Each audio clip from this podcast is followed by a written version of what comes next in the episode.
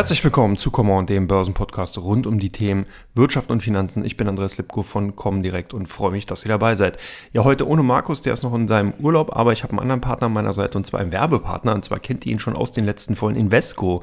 Die haben sich auf Themen-ETFs spezialisiert. Damit könnt ihr eure Anlagestrategie verfeinern und in langfristige Anlagetrends investieren. Auf der Seite www.invesco.com findet ihr eine große Auswahl von ETFs, also börsengehandelten Fonds, zu den Themen Digital Assets, Biotechnologie, Innovation und nachhaltige Zukunft.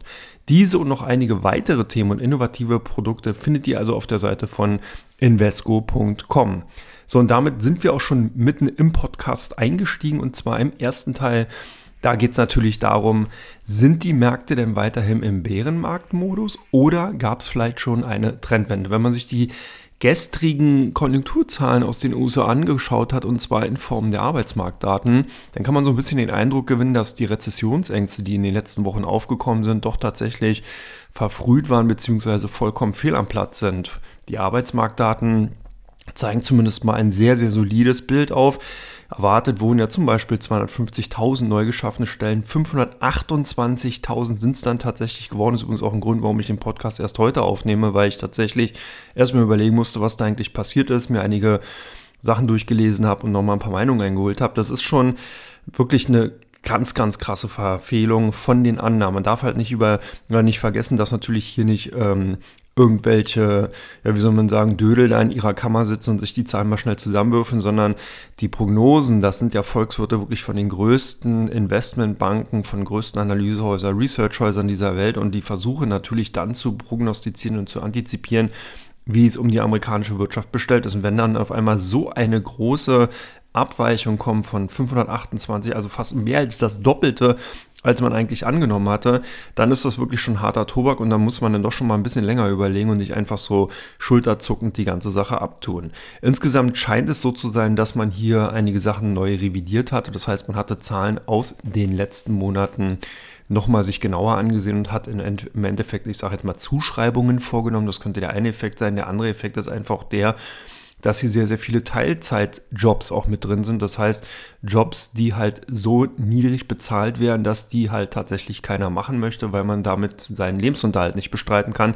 Das wäre zumindest mal noch eine zweite These, die man aktuell annimmt. Und die dritte ist halt die, dass wir hier natürlich auch noch zusätzlich saisonale Effekte haben. Das heißt, hier sind halt auch viele Jobs natürlich drin, die es dann eben in anderen Zeiten, zum Beispiel zum Winter hin nicht gibt, also irgendwelche Aushilfsjobs in, im, im Endeffekt in Cafés oder dergleichen, die also wirklich nur, wie gesagt, saisonaler Natur sind. Wir haben auch einen sehr, sehr großen Shift in vielen Branchen. Das heißt, der Einzelhandel zum Beispiel hat sehr viele Mitarbeiter raus äh, freigesetzt. Andere Branchen suchen händeringend Fachkräfte.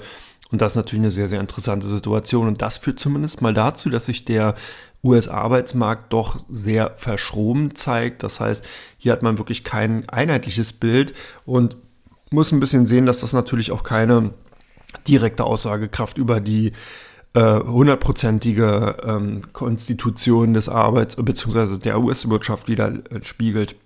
Man hat zwar gesehen, dass auch viele andere Bereiche relativ gut laufen, aber auf der anderen Seite ist es halt so, dass wir hier einen sehr großen Drift haben. Das heißt, auf der einen Seite verdienen eben einige Branchen wieder sehr, sehr gutes Geld. Das bedeutet, dass man hier tatsächlich davon ausgehen kann, dass eine Stabilisierung äh, zumindest mal eingetreten ist. Andere Branchen hingegen, die haben tatsächlich noch zu kämpfen. Hier kann der Automotive-Sektor natürlich genannt werden und auch natürlich der Einzelhandel. Das heißt, die Konsumfreudigkeit ist nach diesem ersten starken Anstieg nach der Corona-Phase tatsächlich am Abklingen. Jetzt muss man natürlich sich äh, darüber Bewusstsein, dass dies auch nur eine Art Basiseffekt sein kann. Das heißt, ein Basiseffekt nicht auf Jahresbasis, also von 2021 auf 2022, sondern natürlich auch ein Quartalsbasiseffekt. Das heißt, dass gerade zum Jahresanfang, nachdem jetzt die Lockdown-Aktivitäten sich gelockert haben, halt viele Menschen einfach angefangen, ihr Geld, was sie dann in der Zeit des Lockdowns durch fehlenden oder beziehungsweise zurückgegangenen Konsum im Endeffekt dann kompensiert haben oder angespart haben, dann eben auch in den Märkten äh, verkonsumiert haben.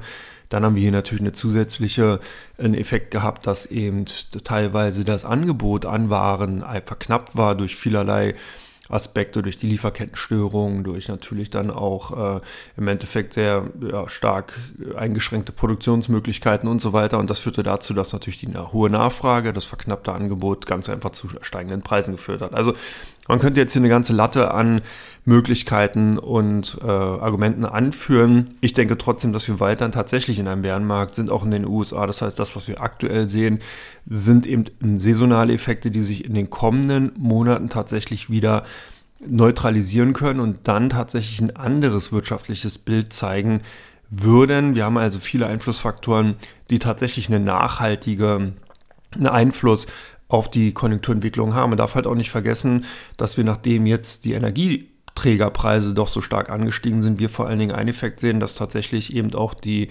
Lohnkosten anfangen zu steigen und das hat man gestern dann eben auch bei den Daten ganz gut sehen können. Die durchschnittlichen Löhne sind tatsächlich um 0,5 Prozent gestiegen. Die Annahme lag bei 0,3 Prozent. Das hört sich jetzt nicht viel an.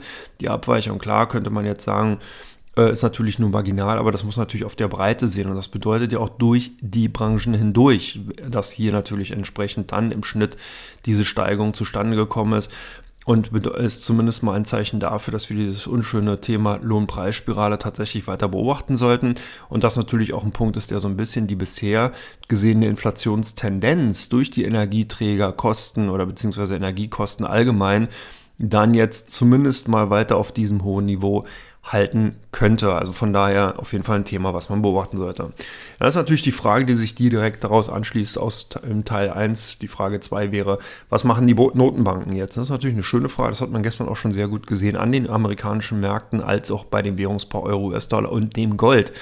Natürlich hat die Fed jetzt hier sehr viele Argumentationen an der Hand, die sehr stringente und doch, ähm, ja, ähm, doch sehr äh, hawkische ausgerichtete Zinspolitik in den USA weiter vollziehen zu können. Das heißt, jetzt sind Marktteilnehmer schon dabei, für September eine Leitzinsanpassung von teilweise 75 Basispunkten mit einzupreisen. Und wenn man sich natürlich die Arbeitsmarktdaten ansieht, könnte man auf den ersten Blick sagen, ja, das wäre gerechtfertigt. Ich denke aber, dass wir tatsächlich nur 50 Basispunkte in den USA sehen werden. Das ist einfach auch der Punkt, dass man versucht, sich hier weiteren Spielraum zu schaffen. Die US-Notenbank, die US-Fed möchte natürlich nicht berechenbar sein, deswegen ist man dahingehend auch ganz froh, dass man eben weiterhin diese Spekulation hat und dass der Markt sich auch hier dann dadurch selber reguliert. Das heißt, wir sehen es eben bei dem äh, Währungspaar Euro-US-Dollar. Der Euro hatte gestern eben eine Abschwächung zu dem US-Dollar erfahren, eben aufgrund des Punktes, dass eben viele Marktteilnehmer davon ausgehen, dass jetzt ein höherer Zinsschritt bevorsteht, beziehungsweise das Zinsanzugstempo tatsächlich eben beschleunigt werden könnte. Wir haben es bei Gold gesehen. Gold hat eben natürlich auch entsprechende Rückwärtsgang eingelegt, weil hier das gleiche Thema wieder ist wie in den letzten Wochen auch, dass natürlich dann eben höhere Zinsen auf dann vermeintlich risikolose Assets, wie zum Beispiel Staatsanleihen, natürlich äh, kontraproduktiv gegen eine Anlage von Gold, bei dem man ja keinen Cashflow bekommt und man ja eigentlich nur von den Notierungssteigerungen in diesem Asset, also in Gold, profitiert, dagegen läuft. Man kriegt jetzt also eine höhere Rendite, wenn man eben über Staatsanleihen hält, also ein Cashflow der sich natürlich aus den Zinszahlungen dann daraus, heraus ergibt. Und bei Gold bekommt man das eben nicht. Also von daher hat auch Gold hier natürlich entsprechend reagiert und einige US-Dollar nachgelassen. Und wir haben es bei den Aktienmärkten genauso gesehen. Das heißt, die haben zumindest mal kurz nach den Veröffentlichungen der US-Arbeitsmarktdaten den Rückwärtsgang eingelegt. Und das ist natürlich auch klar, weil hier genau die gleiche, Vergle äh, gleiche Vergleiche angezogen werden. Das heißt, hier schaut man natürlich, wie viel Renditen bekomme ich an den US-Anleihenmärkten und wie viel Renditen kann ich an den amerikanischen Aktienmärkten erwarten. Und dadurch, dass doch dieser Rückgang relativ groß ausfällt, sieht man eben schon, dass hier alles andere als wirklich eitel Sonnenschein ist und dass man eben tatsächlich sich nicht ganz sicher ist, wie robust die Konjunktur ist. Und der dritte wichtige Punkt ist natürlich auch der, dass man hier einfach ähm, davon ausgehen kann, dass natürlich die Notenbank auch die Inflationsentwicklung ganz klar weiterhin im Auge behält. Und wenn man sich da die angestiegenen durchschnittlichen Stundenlöhne ansieht, dann kann, hat man hier ebenfalls wieder eine weitere Argumentation, dass man eben sagen kann, ja, man möchte der möglichen potenziellen Lohnpreisspirale im Vorfeld schon entgegenwirken und demzufolge hier einfach mal an der Zinsschraube drehen. Also von daher bei der US-Fed erwarte ich schon Zinsschritt 50 Basispunkte dürfte so gut wie sicher sein, also mit einer 95-prozentigen Wahrscheinlichkeit 75 Basispunkte. Dazu braucht man noch mehr Datensätze. Die würde ich jetzt so nicht unterschreiben.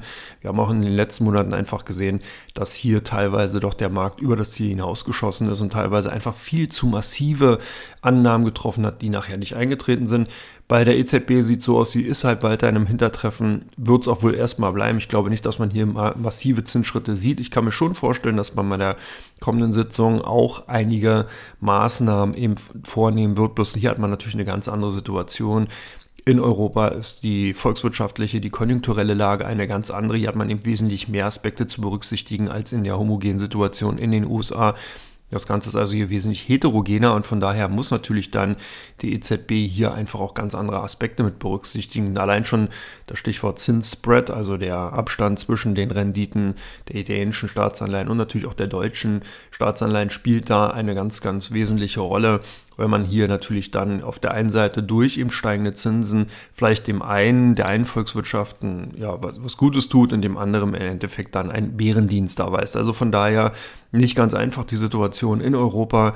Die Konjunktur ist auch hier nicht wirklich stabil unterwegs. Also von daher ein sehr fragiles Bild, was sich da darstellen wird. Aber man hat eben auf der anderen Seite natürlich diesen Inflationsdruck, dem man entgegenwirken muss. Also von daher denke ich schon, ist hier auf jeden Fall Handlungsbedarf ganz klar erkennbar und auch ebenfalls vorhanden. Ja, jetzt ist natürlich die dritte und wichtigste Frage für Teil 1, wie verhält man sich als Anleger, als Anlegerin denn aktuell am besten? Und ich denke, hier ist einfach auch genau das Credo, ähm, was zum Jahresanfang schon Gültigkeit hatte, angesagt, einfach Aktienselektion. Das heißt, man muss hier wirklich sehen, dass man Gesamtmärkte äh, eigentlich nicht mehr in diesem Jahr kaufen kann und auch erstmal zu Beginn des nächsten Jahres, sondern man sollte halt wirklich sehen, dass man hier sehr selektiv in einzelne Branchen entsprechend investiert, dass man sich hier Unternehmen rausschaut, die oder anschaut, die zumindest mal mit zu den Blue Chips gehören, das heißt wirklich in große Unternehmen investieren dann der zweite Punkt ist der in Unternehmen, die wirklich operativ schon profitabel arbeiten. Das heißt, es ist nicht die Zeit, hier irgendwelche Venture-Investments vorzunehmen. Und der dritte wichtige Punkt ist der, dass natürlich das Management als auch das Brand, die Marke von dem Unternehmen einfach wichtig ist. Wenn man, glaube ich, diese Kriterien erstmal berücksichtigt, dann hat man auch die Möglichkeit, egal wann nun dieser Bärenmarkt zu Ende sein sollte oder ob es einer ist, die Definition, die kann ja äh, jeder anders auslegen für sich, ähm, die muss man halt in, im Endeffekt dann zumindest mal dahingehend berücksichtigen, dass man sich, wenn man Qualität, was ja dann daraus erfolgt, an Aktien ins Depot legt, man eine gute Chance hat, im Endeffekt auch in solchen Zeiten gut über die Runden zu kommen. Das hat es ja auch gezeigt. Es gibt viele Unternehmen, die einfach sehr gut positioniert sind, die äh, gutes Geld auch nach wie vor in solchen Phasen verdienen wo man einfach dann auch die Chance hat, die letzten Monate ganz gut über die Runden zu kommen. Äh, hier sind natürlich noch andere Kriterien teilweise mit zu berücksichtigen. Wenn man eben die ESG-Kriterien mit anlegen möchte, dann spielt das natürlich auch eine Rolle, dass hier einfach schon naturgemäß einige Branchen dann eben rausfallen.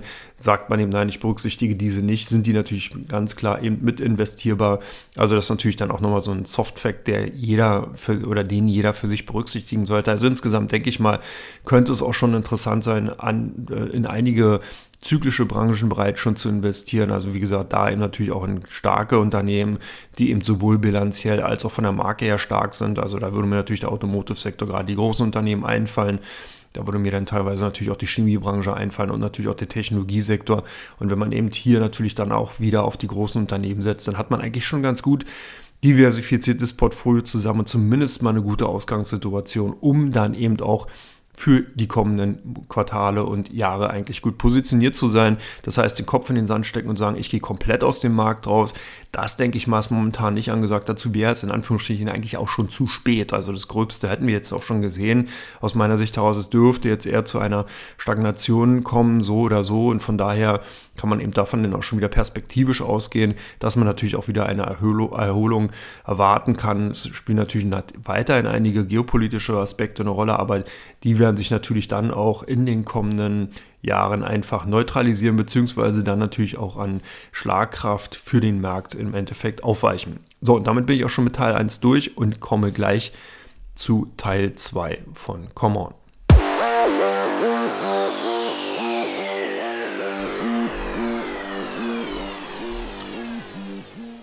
Ja, herzlich willkommen zurück zu Teil 2 von Common und ihr seid auf der Suche nach dem passenden ETF zu eurer Anlagestrategie. Die Experten von Invesco sind überzeugt, dass es für den Anlageerfolg wesentlich ist, die strukturellen Veränderungen unserer Welt zu beachten. Daher findet ihr auf der Internetseite des weltweit viertgrößten ETF-Anbieters entsprechend ausgerichtete Produkte zu, zu Themen wie zum Beispiel Innovation im Gesundheitswesen oder nachhaltiges Investieren in saubere Energie. Einfach mal vorbeischauen auf www.invesco.com. Und damit bin ich dann auch schon bei Teil 2 angekommen von Common und gehe dann auf eure Fragen ein, die ihr mir habt zukommen lassen.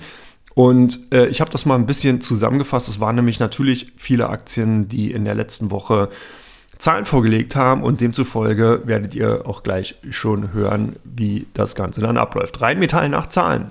Der Rüstungskonzern und Automobilzulieferer Rheinmetall profitiert angesichts der, äh, des Ukraine-Konflikts natürlich durch die hohe Nachfrage nach Munition und Wehrtechnik in der Sparte Rüstung. Aber auf der anderen Seite hinkt so ein bisschen noch der Automobilzulieferpart hinterher. Das hat man ja auch gemerkt, wenn man sich eben im Endeffekt die Zahlen von Volkswagen, BMW und Daimler angesehen hat, da sieht man ganz klar, dass hier noch nicht so richtiger Drive drin ist und das zieht natürlich auch im Endeffekt mit die Automobilzulieferer runter. Auf der anderen Seite hat man natürlich auch das Problem, dass viele Konzerne aus dem Automotive-Sektor derzeit im Bereich des, der Transformation sind. Das heißt, man hat ja die fossilen Brennstoffmotoren ähm, im Endeffekt dann eine Absage erteilt und ist vollends auf die Elektrifizierung rübergegangen. Das bedeutet, dass hier viele Prozesse geändert worden sind. Das bedeutet, dass weniger Teile auch nachgefordert werden von den Automobilzulieferern. Und das hat natürlich auch Rheinmetall getroffen, die fast 50 Prozent des Umsatzes eben aus diesem Bereich Automobilzulieferungen im Endeffekt machen. Nach dem ersten Quartal hat Rheinmetall für das Rüstungsgeschäft noch mit Aufträgen von 13 bis 15 Milliarden im laufenden Jahr gerechnet.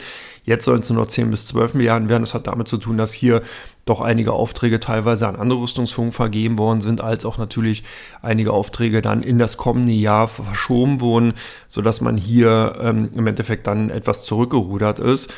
Und ähm, die, Automobil, die Automobilbranche bzw. der Automobilbereich bei Rheinmetall unterliegt natürlich noch den Schwankungen, die man derzeit eben noch durch eben diesem fragilen Umfeld im Bereich des Konsums als auch der Störung der Lieferketten hat. Das heißt, die Automobilfirmen würden dann selbst wenn sie es denn könnten, mehr Autos produzieren, können es aber derzeit nicht, weil eben teilweise doch eben hier noch die Ausgangsstoffe bzw. die Chips und so ein Kram, also Halbleiter fehlen. Dann äh, dadurch können einfach viele Autos nicht ausgeliefert werden. Und das führt natürlich auch dazu, dass selbst wenn man eben bei den Automobilzulieferern im Endeffekt dann Teile ordern würde, eben ein Teil fehlt und demzufolge hat man dann diese Bestellung nach hinten angestellt. Also äh, demzufolge waren die Zahlen so lala. Es war belastet durch den Automobilsektor bzw. durch den Automobilbereich und die ähm, ja, Aktien sind aus meiner Sicht heraus dann auch schon aktuell sehr gut bepreist und ich würde hier eher vorsichtiger sein, beziehungsweise für mich wäre das eine klasse, klassische Halteposition. Die zweite Frage, PayPal nachzahlen. Ja, PayPal hatte am vergangenen Dienstag Zahlen vorgelegt und die Gewinnerwartung zumindest mal übertroffen, zumindest aus meiner Sicht. Auch hier hat man natürlich gesehen, dass viele Analysten einfach höhere Ziele bzw. höhere Erwartungen hatten, die da nicht übertroffen wurde. Also auch ganz spannend, wie hier natürlich so ein bisschen das Blätterrauschen in der Medienlandschaft auch teilweise die Zahlen als gut bzw. als schlecht prognostiziert oder interpretiert hatte und äh, das dann so auch natürlich relativ schwierig ist für einzelne Anleger entsprechend einzuordnen. Ich sehe aber so, dass man hier natürlich sehen muss, PayPal ist halt ein wirklich sehr, sehr gut positionierter ähm, Zahlungsdienstleister und der hat zumindest mal die Umsatzprognosen übertroffen. Der Gewinn belief sich pro Aktie auf 93 US-Dollar Cent und der Umsatz insgesamt belief sich dann auf 6,81 Milliarden US-Dollar. Im Vorfeld hatten die Volkswirte, die man da oder Analysten, die man halt befragt hatte, mit einem Gewinn pro Aktie von 87 US-Dollar Cent gerechnet und den Umsatz ungefähr bei 6,77 Milliarden US-Dollar angesetzt. Das ist also sozusagen der Durchschnitt. Und man sieht also, dass man sowohl beim Umsatz als auch beim Gewinn pro Aktie doch hier da drüber, drüber gelegen hat. Und ich glaube auch, dass bei PayPal eigentlich gar nicht mal jetzt wirklich dieser ähm, Quartalsgewinn für dieses Jahr der aus, ausschlaggebend ist, sondern im Endeffekt ist bei PayPal natürlich die Positionierung und gerade auch die Perspektive sehr interessant und wichtig. Und das scheint nicht nur ich so zu sehen, das habe ich ja in den letzten Podcast-Ausgaben, wenn PayPal eben doch mal dran gekommen ist, immer gesagt, dass PayPal aus meiner Sicht heraus wirklich ein sehr, sehr interessantes Unternehmen ist, sondern sieht derzeit auch so aus, dass eben sich hier ein Hedgefonds bzw. ein großer Fonds, Elliott Advisors, ebenfalls positioniert hat und das auch so sieht. Zwei Milliarden hat der Fonds entsprechend in das Unternehmen investiert und geht eben auch davon aus, dass PayPal eben aufgrund der Marke, aufgrund der Positionierung einfach ein aussichtsreiches Unternehmen ist und eigentlich nur in Anführungsstrichen an der Kostenseite etwas machen müsste, um eben dann wieder auch eine höhere Profitabilität erreichen zu können. Das ist halt ganz spannend und das ist natürlich dann auch dahingehend zu sehen, weil Elliott Advisor dahingehend bekannt ist, dass man hier wirklich als aktivistischer Investor vorgeht. Das heißt, man macht hier wirklich Druck auf das Management. Der CFO wurde bereits auch schon ausgetauscht von PayPal. Hier ist also ein neuer Chief Financial Officer, also ein Finanzvorstand in, äh, in Aktion. Und jetzt muss man eben sehen, ob hier tatsächlich das Motto äh, Neue Besen kehren gut äh, zusätzlich nochmal als Effekt im Endeffekt zu sehen ist. Ich denke, PayPal bleibt ein interessantes Investment, wenn man in den amerikanischen Technologiebereich investieren will. Für mich ist PayPal tatsächlich auf der einen Seite ein Finanzdienstleister, also ein klassischer Online-Finanzdienstleister. Äh, auf der anderen Seite hat es aber eben noch diesen Fintech-Charakter weil man einfach gesehen hat, wenn man eben hier ein neues Geschäftsfeld beackern will, dann ist man hier auch relativ schnell dabei, solche Projekte umzusetzen und dahingehend also PayPal eigentlich ein sehr, sehr spannendes Unternehmen, auf Mehrjahressicht auf jeden Fall durchaus interessant. Das nächste Unternehmen ist, sind die Allianz-Nachzahlen. Abschreibungen auf Kapitalanlagen und andere Belastungen haben dem Versicherer trotz eines verbesserten Tagesgeschäfts im zweiten Quartal einen Gewinnrückgang eingebrockt und ähm, ja, das war in dieser Form so natürlich nicht erwartet worden. Demzufolge haben die Aktien dann auch am Freitag fast 3% verloren. Und ähm, obwohl der Überschuss aber noch bei 1,7 Milliarden Euro lag, war das aber ein Viertel weniger als noch ein Jahr zuvor. Und das war natürlich auch eine Sache, die viele Analysten einfach nicht so gut fanden. Man hat auch ein bisschen tiefer in die Zahlen reingesehen und gleich gesehen, dass hier einfach auch eine schwache Schadenkostenquote vorhanden ist. Also das heißt, hier ist natürlich eine Kenngröße, die man dann speziell auf Versicherungsunternehmen äh, einfach anlegt. Das heißt, man schaut, wie viel Prämien nimmt das Unternehmen ein und wie viel Schaden muss reguliert werden. Und wenn diese Quote einfach zu hoch ist, dann sieht man hier einfach ein gewisses Risiko äh, aus Sicht des Analysten, der sich dann entsprechend die Zahlen ansieht.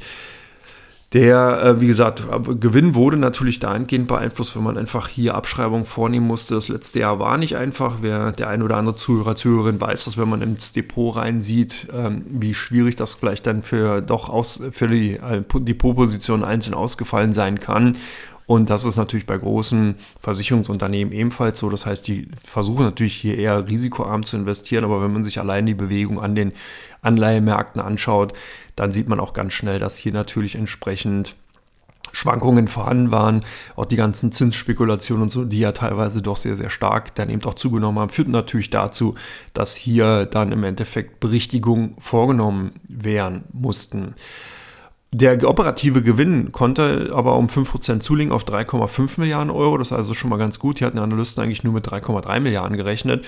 Wie gesagt, da waren es dann eben die Abschreibungen, die dann nochmal ordentlich ins Kontor reingeschlagen haben. Und ähm, die operative, der operative Gewinn des Lebensmittel- und Krankenversicherungen ist insgesamt um 13% dadurch gesunken. Also das ist im Endeffekt dann das, was bei rausgekommen ist.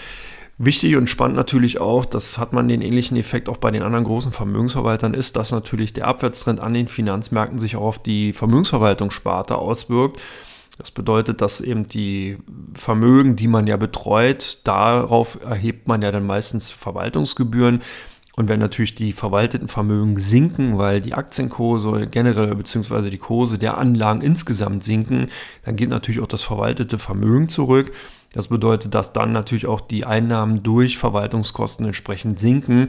Und das hat eben Allianz in diesem Fall auch gesehen. Die haben nämlich ja unter anderem die beiden Vermögensverwalter Pimco und Allianz Global Investors dann unter ihrem Dach. Und da konnte man das sehen. Zusätzlich haben eben auch noch einige Anleger äh, Anlagen abgezogen, sodass das dann noch zusätzlich eben negativ auf das Ergebnis wirkte und entsprechend dann diese Sparte auch nochmal belastet hat. Also man kann sagen, Versicherer, der Versicherer hat es jetzt derzeit nicht einfach. Jetzt muss man natürlich sehen, wie sich die Zukunft darstellt. Ich denke, dass hier schon sehr, sehr viel Negatives eingepreist ist, auch gerade durch die ähm, Rechtsstreitigkeiten in den USA äh, mittels des ähm, Streites um die äh, Allianz Global Investors dort wurden ja riesige Rückstellungen auch gebildet. Die dürften teilweise dann in diesem Jahr zumindest nicht mehr in der Größenordnung gebildet worden oder in diesem Quartal nicht mehr in dieser Größenordnung gebildet worden sein, aber auch nochmal belastend ge, äh, eingewirkt haben. Also von daher denke ich, dass doch jetzt schon sehr, sehr viel Negatives eingepreist ist und die Allianz-Aktien an sich durchaus interessant sind. Hier aber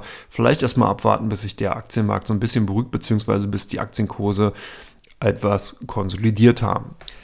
Dann die nächste Frage bezieht sich auf Zalando nach den Zahlen. Und ihr merkt schon, wie gesagt, letzte Woche eine klassische Berichtssaisonwoche, die eben doch sehr, sehr viele Unternehmen eben äh, aus ja, größeren, aus dem DAX 40 Bereich eben zur Zahlenvorlage dann nicht genötigt ist, vielleicht falsch ausgedrückt, aber zumindest mal veranlasst hat. Und da war natürlich auch Zalando mit dabei. Und ähm, die konnten eigentlich in den letzten Tagen ganz gut performen. Die haben sich also ein bisschen von dem allgemeinen Markttrend dann eben auch abheben können. Das heißt nicht, dass man jetzt hier ähm, im Endeffekt, dass der Markt gefallen ist. Das bedeutet einfach nur, dass hier teilweise ja doch eben Seitwärtsbewegungen natürlich dann auch bei dem DAX 40 zu sehen waren, aber die Aktien von Zalando also überproportional stark angestiegen sind. Das heißt, man hat hier eine klare Outperformance gesehen. Ähm, geholfen hat dahingehend natürlich auch, dass äh, einige Analystenempfehlungen die Aktien äh, mit Kauf belegt hatten und demzufolge dann natürlich hier große Investoren auch aufgesprungen sind. Äh, Goldman Sachs war unter anderem dabei und hatte eine Kaufempfehlung für die Papiere ausgesprochen.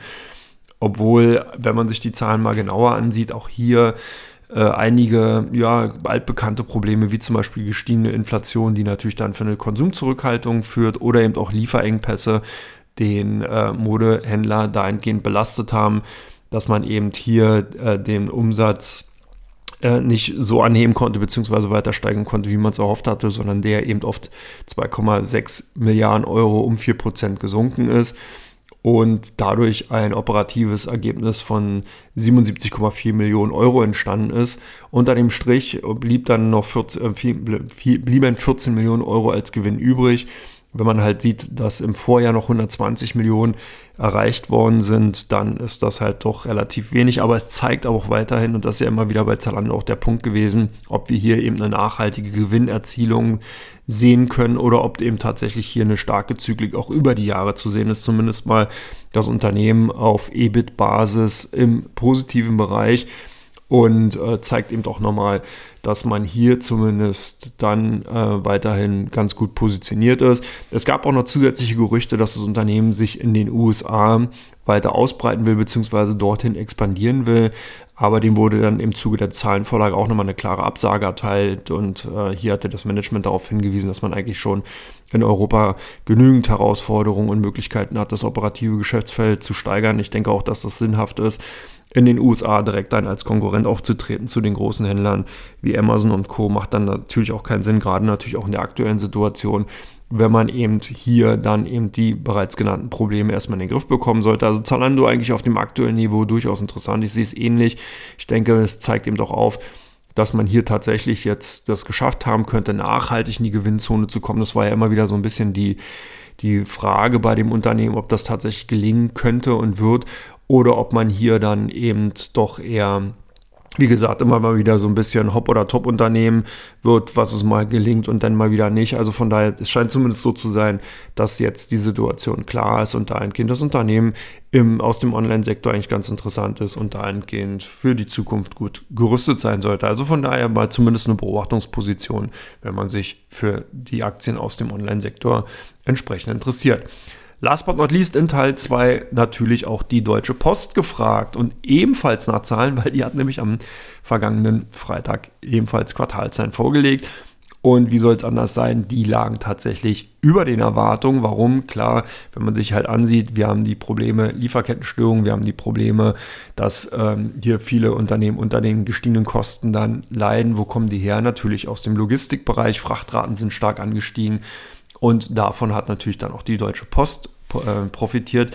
Die Deutsche Post ist nämlich nicht nur ein klassischer, ich sage jetzt mal Briefausträger, sondern ist wirklich ein Logistikkonzern. Das heißt, man ist hier einfach im Frachtgeschäft sehr gut positioniert und unterwegs, hat große Speditionen, hat große Logistikunternehmen unter dem Dach der Deutschen Post und profitiert einfach davon, dass die Frachtraten in den letzten Quartalen stark gestiegen sind und vor allen Dingen jetzt auch noch hoch bleiben. Das heißt, man hat es dadurch geschafft, dass man hier die rückläufigen Sendungsmengen von Privatkunden aus, mehr als ausgleichen konnte und insgesamt eigentlich ganz gut positioniert ist. sind diese Waage, die sich so sinnbildlich dann dargestellt haben, auf die habe ich ja auch in den letzten Monaten schon hingewiesen, das ist eigentlich ganz interessant. Die Deutsche Post hat es ja tatsächlich geschafft, in der Covid-19-Pandemie von den ähm, äh, wichtigen äh, B2B-Bereich, also das heißt Geschäftskundenbereich, umzuschwenken und den B2C-Bereich relativ schnell auch dann im Endeffekt zu stärken und auszubauen, weil hier einfach viele Privatkunden online bestellt haben, diese Bestellungen dann abgefertigt werden mussten und dadurch hatte man damals zu den doch sehr schwierigen Zeiten im Endeffekt dann das Geschäft oder den Geschäftsrückgang aus den B2B-Bereich auffangen können. Was man jetzt sieht, ist, dass sozusagen dieses Panel oder die Waage eben zur anderen Seite kippt. Das heißt, natürlich äh, kann dieser Basis oder dieser, diese starke Nachfrage aus dem Onlinehandel, die bleibt, bleibt ja nicht unendlich hoch, sondern der ist ja auch Zykliken unterworfen und läuft dann auch wieder zurück, so wie wir es momentan gesehen haben oder auch sehen. Und das führt einfach dazu, dass dann, dass dann viele eben nicht mehr so viel bei Amazon, Zalando und Co. bestellen, sondern eher im Endeffekt hier sich in Kaufzurückhaltung, Konsumzurückhaltung üben. Aber das eben aufgefangen werden kann, weil jetzt der B2B-Bereich wieder anfängt, langsam zu laufen, beziehungsweise dann, bevor er richtig loslaufen kann, weil die Konjunktur in Europa und in Nordamerika beziehungsweise Asien richtig am Brumm ist, hier vorher dann eben im Endeffekt die hohen Frachtraten, die hohen Frachtkosten dann dem Unternehmen in die Karten spielen. Also eine ganz interessante Situation. Ich würde die Deutsche Post tatsächlich weiterhin auf der Agenda behalten und ich würde die auch tatsächlich weiterhin als kaufenswert sehen, weil eben hier noch die Möglichkeit besteht, dass selbst wenn die Frachtraten wieder zurückkommen, dann natürlich die konjunkturelle Entwicklung einfach dem Unternehmen in die Karten spielt. Das heißt, man hat sowohl auf der B2B-Seite eben eine weiterhin hohe Nachfrage, als auch dann natürlich die Rückkehr der Konsumenten im Onlinehandel die ja dann auch wieder entsprechend die Produkte bei den Online-Händlern kaufen. Das heißt also ganz spannend. Ich glaube nicht, dass wir hier tatsächlich schon das Ende der Fahnenstange erreicht haben. Aber zumindest mal das Ende der Fahnenstange für Teil 2 haben wir erreicht und demzufolge komme ich jetzt zu Teil 3 von Come On.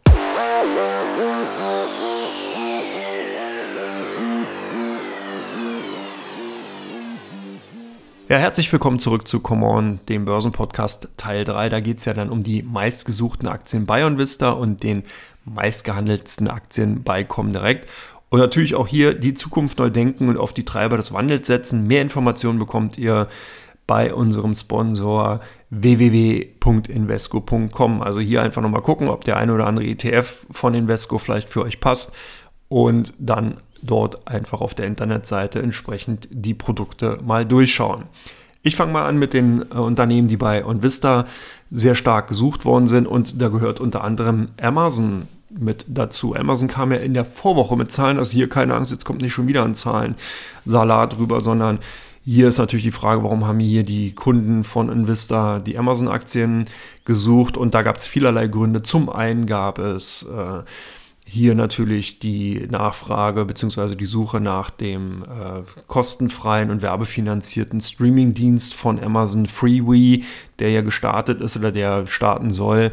Und da haben einige, äh, äh, einige Kunden von Onvista natürlich dann danach gesucht. Zum anderen gab es ja am vergangenen Freitag, also auch relativ brandneu, die Nachricht, dass Amazon iRobot, den ähm, Anbieter beziehungsweise Hersteller von einigen Haushaltsinstrumenten, äh, Haushaltsartikeln, die im Bereich Staubsauger und so weiter zu finden sind, dann eben übernommen will oder übernehmen will.